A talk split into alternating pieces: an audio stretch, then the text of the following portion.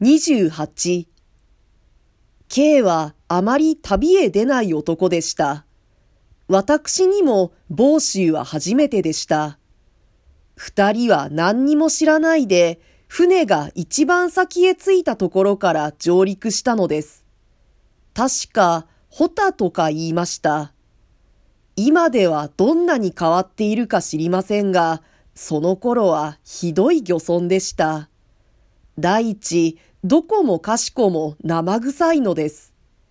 それから海へ入ると波に押し倒されて、すぐ手だの足だのをすりむくのです。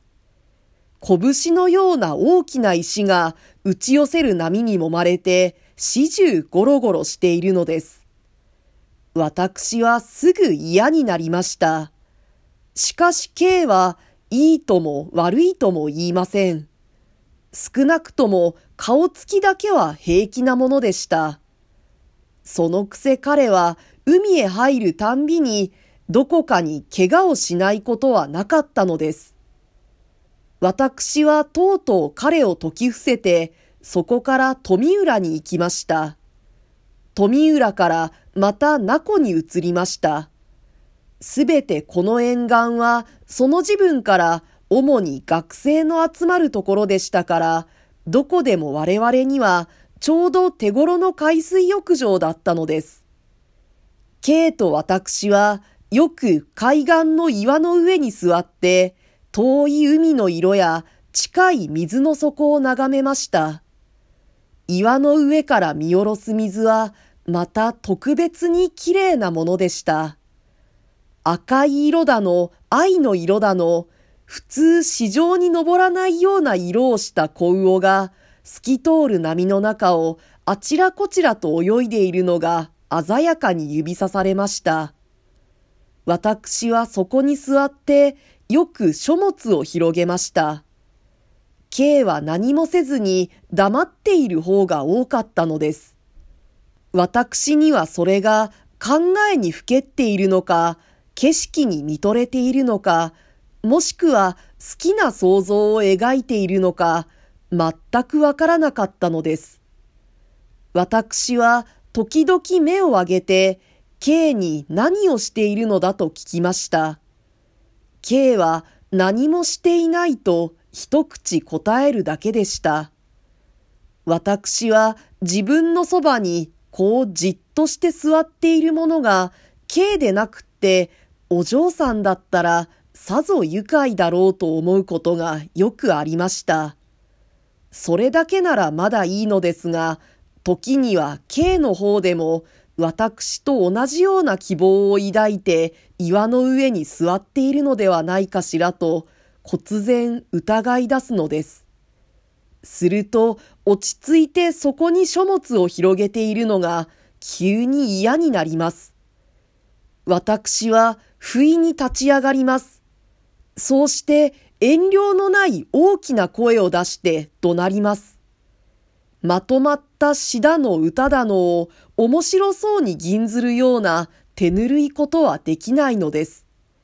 ただ野蛮人のごとくにわめくのです。ある時私は突然彼の襟首を後ろからぐいと掴みました。こうして海の中へ突き落としたらどうする？と言って K に聞きました。K は動きませんでした。後ろ向きのまま、ちょうどいい、やってくれ、と答えました。私はすぐ首筋を押さえた手を離しました。K の神経衰弱は、この時、もうだいぶ良くなっていたらしいのです。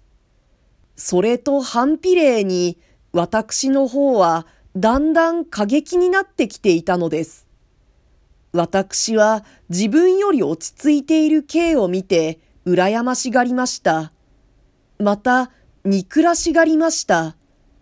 彼はどうしても私に取り合う景色を見せなかったからです。